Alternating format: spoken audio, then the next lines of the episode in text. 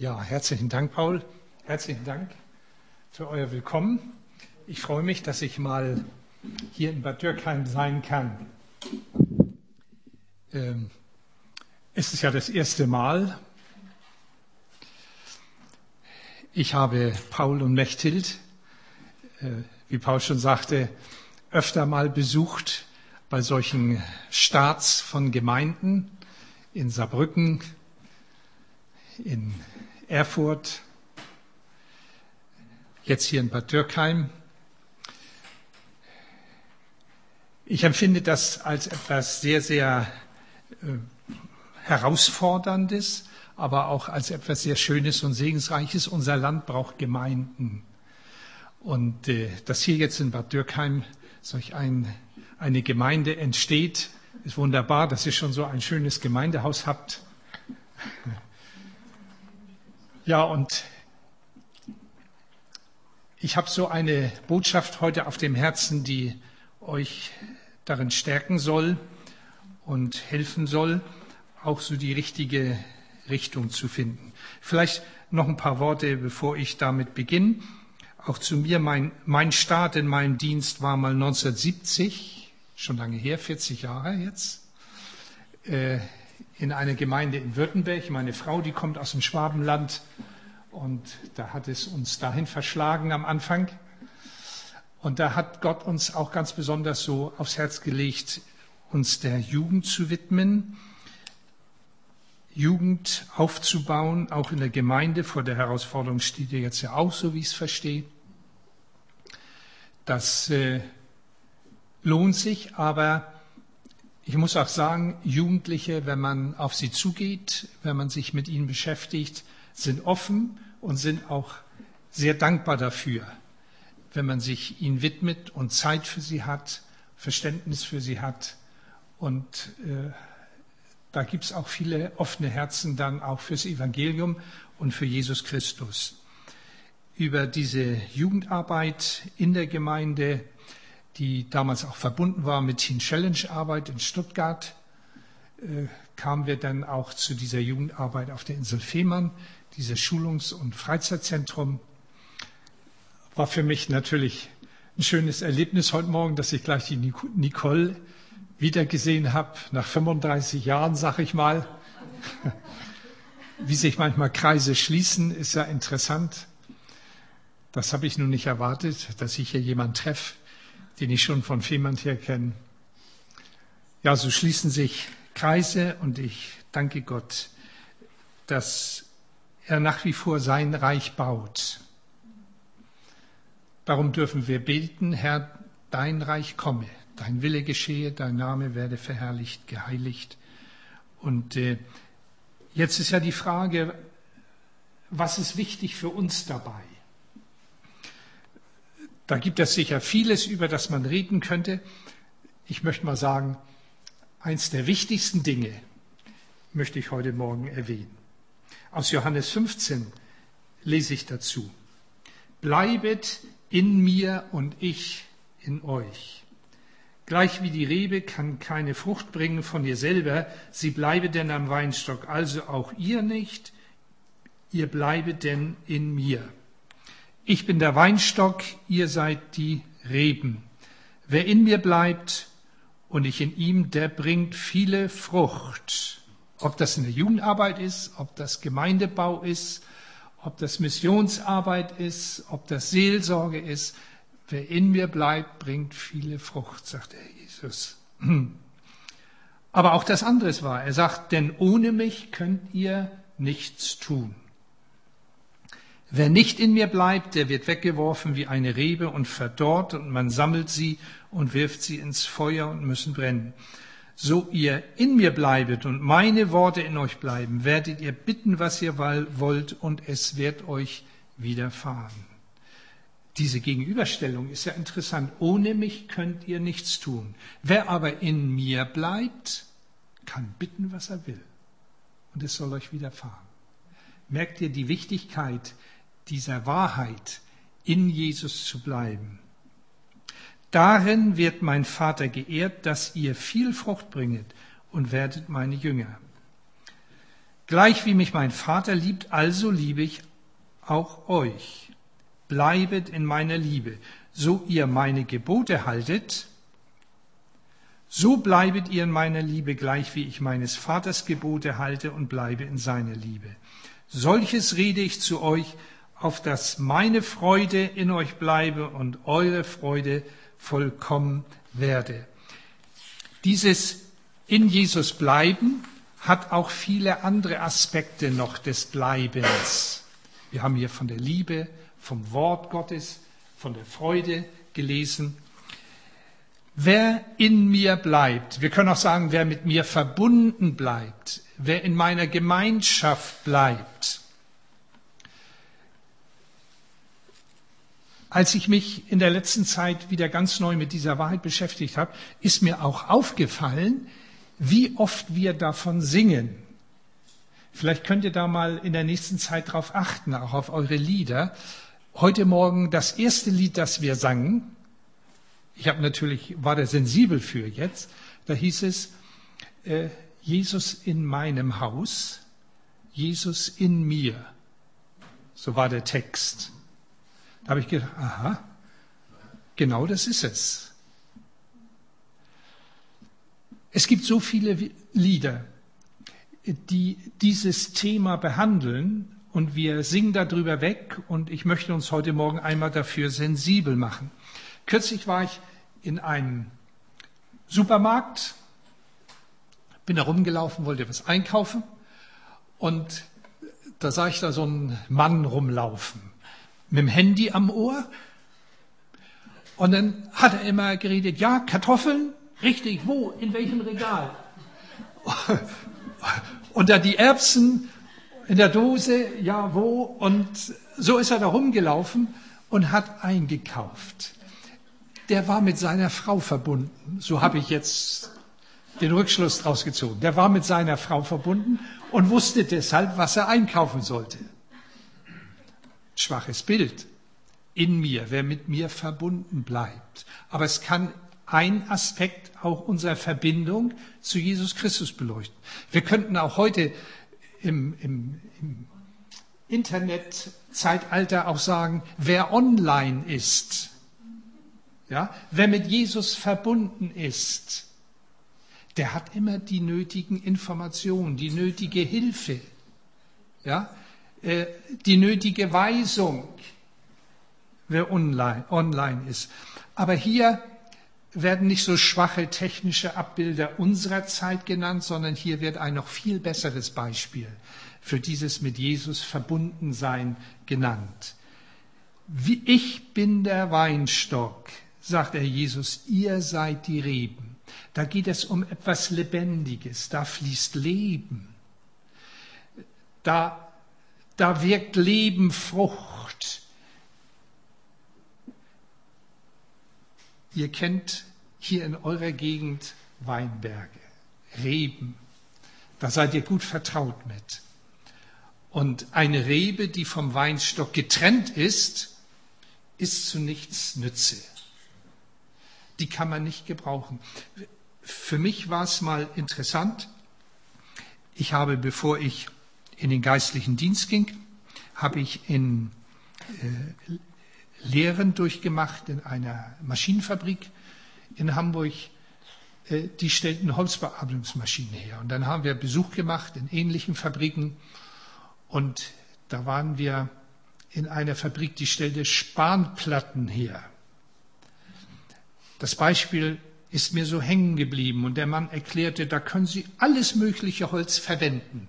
Da gibt es so Zerspaner und die machen dann so Holzschnitzel da draus und die werden dann äh, wie so auf einem Kuchenblech verteilt und da wird dann ähm, Leim reingespritzt und dann laufen sie durch solch, werden sie gepresst und laufen durch einen Backofen und hinten kommt dann die Spanplatte raus. Aber der erzählte uns, das war mir wichtig, alles mögliche Holz kann man verwenden. Nur Rebholz taucht nicht mal für Spanplatten. Nicht mal für Spanplatten. Und wenn wir mal so eine Rebe, die so, so eine Rebe anfassen, die vom Weinstock getrennt ist, das ist so ein, so ein gummiartiges Zeug. Das ist nichts Festes. Nichts, was etwas taucht. Und es zeigt uns diese Wahrheit. Eine Rebe ist dazu da, um Frucht zu bringen. Dadurch wird mein Vater geehrt, dass ihr Frucht bringt. Das möchte Gott. Also, dieses Bild vom Weinstock und von den Reben zeigt uns noch viel mehr als ein Handy oder als eine Online-Schaltung eines Computers. Da fließt Leben. Da geht etwas durch unser Leben hindurch. Da wird etwas an, an göttlichem Leben bewirkt. In Richtung Wiedergeburt, in Richtung Dienst, in Richtung Berufung, in Richtung Inspiration, in Richtung Gottes Kraft, in Richtung Geduld, all das, was Gott wirken will an guten Dingen, das fließt durch diesen Weinstock Jesus Christus in die Reben hinein. Und dann wirkt es etwas aus, da kommt etwas bei heraus, Frucht, Frucht. Es geht bei dem in ihm bleiben um unser Sein, um unser ganzes Leben, um das Verbundensein mit Jesus, um unsere Beziehung zu ihm. Das ist für jeden Mitarbeiter im Reich Gottes ganz entscheidend wichtig. Aus diesem Sein in ihm, aus dem Verbundensein und dem Geborgensein in Jesus geschieht unser ganzes Handeln, Reden, Lehren und Lernen, Dienen und Beten. Das ist für mich ganz wichtig. Man kann auch aus anderen Quellen leben. Man kann auch aus anderen Verbindungen leben. Manche leben vom, von der Gier, alles haben wollen, vom Konsum. Sie, solche Menschen treibt auch vieles, aber nicht das, was göttlich ist. Und wir können auch viele Aktionen und Aktivitäten haben. Wenn Jesus hier sagt, ohne mich könnt ihr nichts tun, heißt es eigentlich, ohne mich könnt ihr nichts vollbringen. Ohne mich kommt nichts dabei heraus, was für die Ewigkeit Bestand hat und Wert hat. Das soll es eigentlich heißen. Tun können wir viel den ganzen Tag wissen so, wie, im, wie eine Maus im Laufrad läuft. Kommt nicht vorwärts, aber läuft den ganzen Tag. Ohne mich könnt ihr nichts tun. Wir dürfen in dieser persönlichen Beziehung leben. Und wisst ihr, da kommen wir an einen Punkt, den ich einmal etwas erläutern möchte. Äh, diese persönliche Beziehung zu Jesus Christus, die ist in unserer Gesellschaft sehr suspekt. Das hält man schlicht nicht für möglich. Und wer davon redet, den hält man für fanatisch, wenn einer sagt, ich habe persönlichen, eine persönliche Beziehung zu Jesus Christus. Einen persönlichen Gott, den lehnt man ab in unserer Gesellschaft. Den will man gar nicht wahrhaben. Wir können uns mal überlegen, warum. Auf der einen Seite äh, ist das natürlich eine Herausforderung, wenn es solch einen persönlichen Gott gibt und deswegen hält man solche Leute von vornherein überspannt. Man will gar nicht so religiös sein. Man hat sich konzentriert auf das Materielle in dieser Welt. Ein höheres Wesen, ja. Aber möglichst weit weg und möglichst unpersönlich. Andere finden einen persönlichen Gott beängstigend. Der könnte ja Ansprüche anmelden. Der könnte ja reden. Der könnte ja wirksam werden. Der könnte ja handeln in meinem Leben. Und das ist ja beängstigend der hätte vielleicht mir etwas zu sagen. Und heutzutage will man doch selbstbestimmt leben.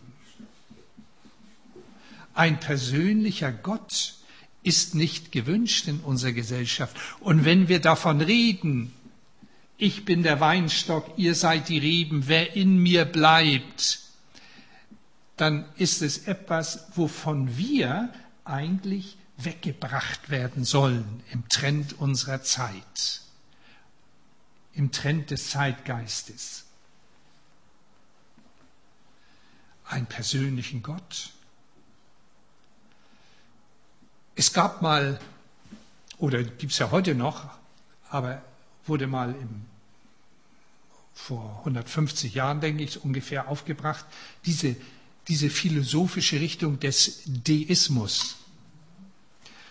Da hat man also gesagt, ja, wir glauben schon an einen Schöpfer, wir glauben schon an einen Gott, aber als der dann die Welt geschaffen hat, dann hat er das eingepackt in Naturgesetzen und dann hat der liebe Gott sich hinter die Milchstraße zurückgezogen und kümmert sich um nichts mehr. Jetzt läuft alles nur ab nach den Naturgesetzen. Also das sind auch gottgläubige Menschen, aber die wollen gar keinen persönlichen Gott. Die wünschen ihn ganz weit weg irgendwo im Weltall.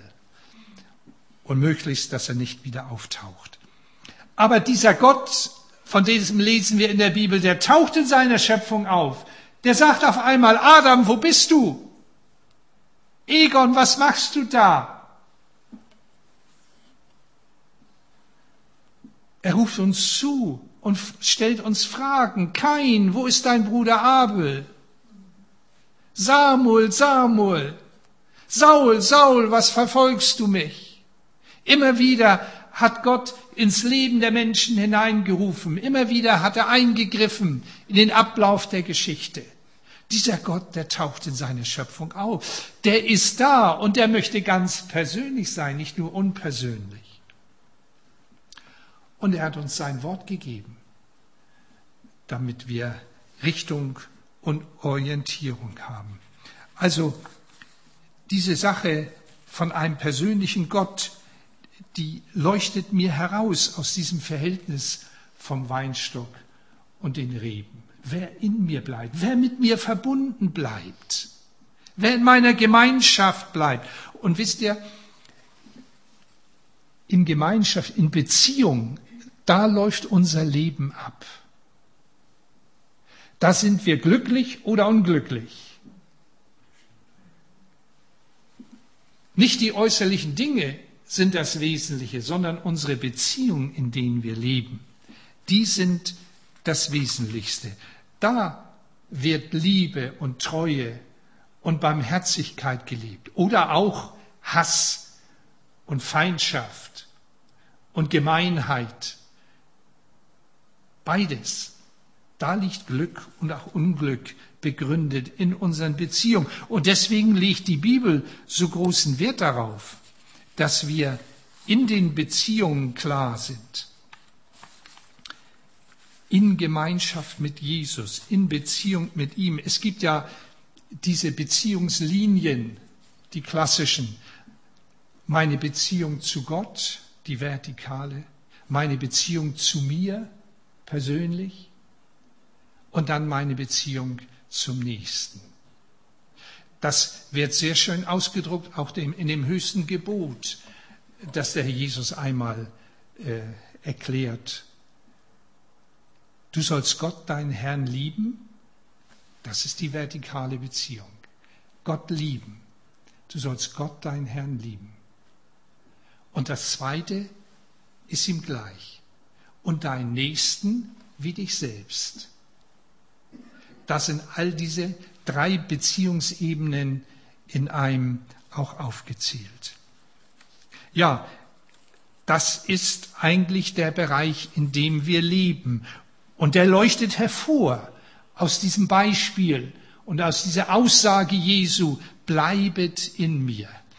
Und wenn wir diese Beziehung leben, dann sagt uns der Herr Jesus hier, dann wird unser Leben glücklich ablaufen, dann werden wir Frucht bringen, dann werden wir Sinn in unserem Leben finden. Ja, dann werden wir Gott ehren und werden miteinander gut klarkommen.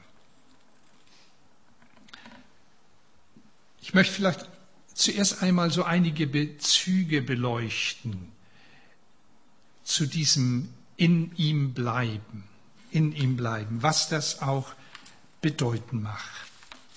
Zuerst vielleicht mal dieser Gedanke, in ihm bleiben oder mitgerissen werden von den Strömungen unserer Gesellschaft und unserer Zeit. Was macht das bedeuten? Es gibt so viele Trends, die immer wieder auftauchen. Wenn man sich so nach 35, 40 Jahren mal wieder sieht und zurückdenkt, ja, was ist da alles abgelaufen? Was hat sich alles verändert? Was ist alles anders geworden? Im Staat, in der Familie, im persönlichen Denken, im, in moralischen Überzeugungen, in politischen Konzepten. Was ist alles anders geworden? Ja, wenn man älter wird, dann redet man viel davon, ja, früher, früher. Das will ich heute gar nicht machen. Aber wir, wir können das sicher alle nachvollziehen, dass sich viele Dinge ändern im Laufe der Zeit. Und das von vielen Dingen wird man mitgerissen. Äh, mich nervt immer diese, diese, diese Werbung, die ich zum Beispiel sehe. Geiz ist geil.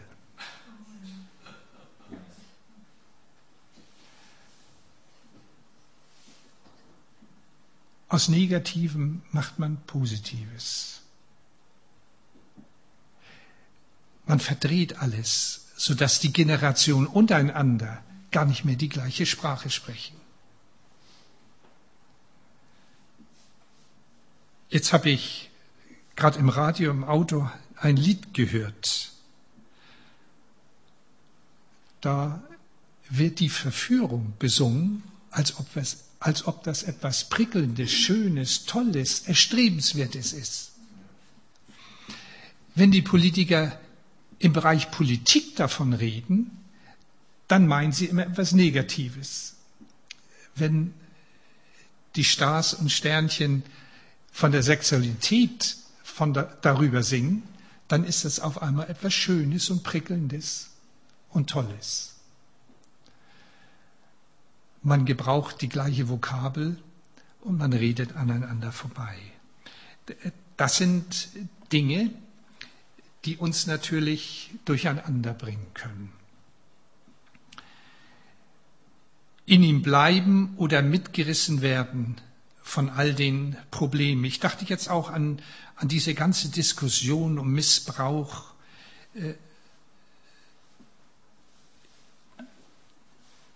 All das, was die Leute damit verbinden, jeder vielleicht noch wieder andere Empfindungen und Gedanken. Und äh, dachte jetzt, wenn Menschen dadurch ihren Glauben verlieren, dass da irgendwelche äh, kirchlichen Führer sich vorbei benommen haben, vielleicht gravierend und schwer äh, vorbei haben, dann kann man damit vielleicht seine Abneigung dagegen ausdrücken, dass man sagt, mit, so, mit solch einem Gott will ich nichts zu tun haben. Aber man hat nie begriffen, worum es geht. Gott bleibt immer derselbe, ganz egal, wie sein Bodenpersonal sich benimmt. Gott ändert sich nicht. Gott ist der, der voller Liebe und Barmherzigkeit und Treue uns gegenüber ist. Der verändert sich nicht. Aber es gibt so Trends in der Gesellschaft, die fast Modetrends sind, wovon man mitgerissen werden kann.